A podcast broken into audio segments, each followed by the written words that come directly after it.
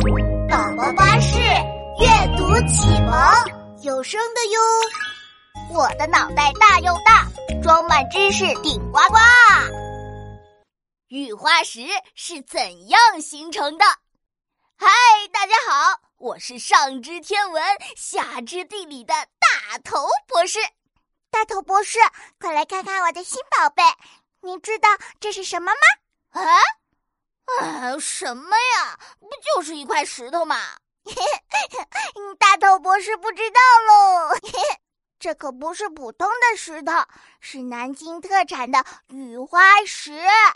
你看上面一条一条的花纹，多漂亮啊！雨花石？嗯嗯，不对不对，淘淘妹妹，你被骗了！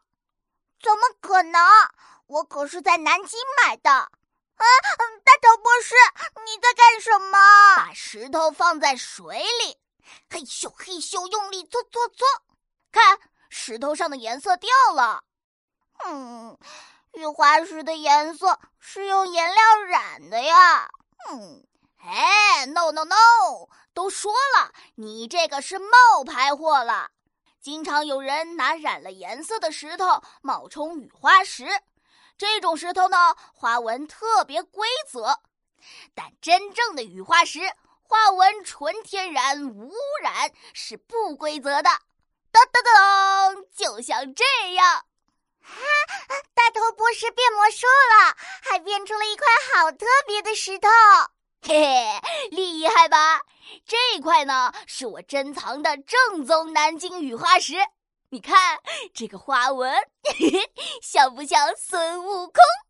嗯，这不会也是画上去的吧？嘿，我蹭我洗，嘿，怎么样？颜色不会掉吧？哦，不但没掉色，放在水里，好像花纹还更清楚了呢。这就是真正的雨花石吗？嗯，大头博士，雨花石是怎么来的呀？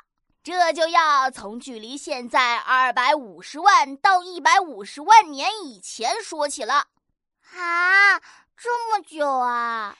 那个时候啊，南京周边的火山经常喷发，喷涌出的岩浆里呢，含有一种叫做二氧化硅的物质。啊，等等，南京周边有火山，它们不会突然爆发吧？呃，放心啦，那都是几百万年以前的事情了。现在的这些火山啊，是死火山，已经不会再喷发了。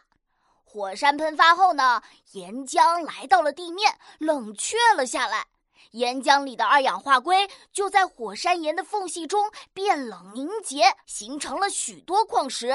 一些杂质进入到矿石里，嘿嘿，就让它们有了不同的颜色和花纹。哦，这就是雨花石吗？嘿嘿，别着急，这些矿石呢，刚开始是在岩石的缝隙里，后来随着地壳的运动、河流的冲刷，矿石从岩石缝中挤压出来，不断的受到打磨。久而久之，就变成了小块光滑的样子，这才变成了漂亮的雨花石。哇，雨花石这么漂亮，人们是不是一下子就发现它了？嗯，并不是哦。雨花石的形成啊，多亏了河流的冲刷。但是随着时间，这些河流流到了别的地方，河床逐渐干涸，漂亮的雨花石就被埋起来了。埋起来不就看不到了吗？嗯，是啊。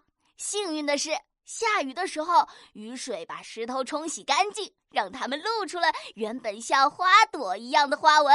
人们这才发现了这种神奇的石头。哦，怪不得它叫雨花石。